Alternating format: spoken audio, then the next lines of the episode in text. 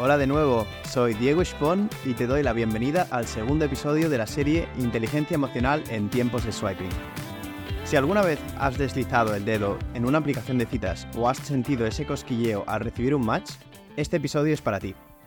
Vamos a explorar el mundo del swiping, esas primeras impresiones digitales y cómo afectan a nuestra percepción y emociones. Pero como en cada capítulo, antes de comenzar, me gustaría aclarar que no soy psicólogo ni experto certificado en el tema que abordaremos. Sin embargo, a lo largo de los años he dedicado tiempo a investigar, leer y sobre todo vivir experiencias que me han brindado una perspectiva que considero valiosa. Lo que compartiré contigo proviene de ese aprendizaje y reflexiones personales. Siempre recomiendo buscar opiniones profesionales cuando se trata de temas de salud mental o emocional. Ahora, con todo esto en mente, espero que encuentres de utilidad lo que voy a compartir contigo. Pues comencemos. Vivimos en una era de inmediatez. Todo está al alcance de un clic o un swipe. Las aplicaciones de citas nos han dado el poder de decidir en cuestión de segundos si alguien podría ser potencialmente compatible con nosotros o no.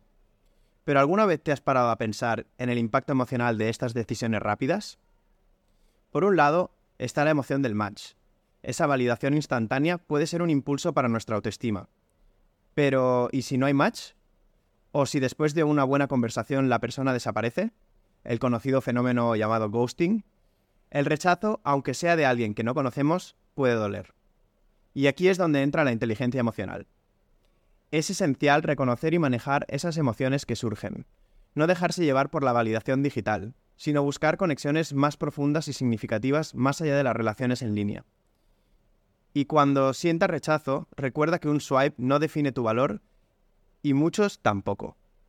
Pero más allá de las aplicaciones de citas, vivimos en un mundo digital donde las primeras impresiones son constantes.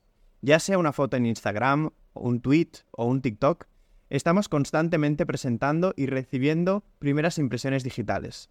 Y con ello vienen emociones asociadas, validación, rechazo, envidia, admiración. Pero entonces, ¿cómo navegamos este mar de emociones? Primero, siendo conscientes de que lo que vemos en línea es solo una fracción de la realidad. Las redes sociales son, en muchos casos, un escaparate de los mejores momentos. Segundo, practicando la autocompasión y recordando que nuestro valor no está determinado por la cantidad de likes o matches que recibimos. Por cierto, en esta ocasión el dato curioso que te traigo es el siguiente.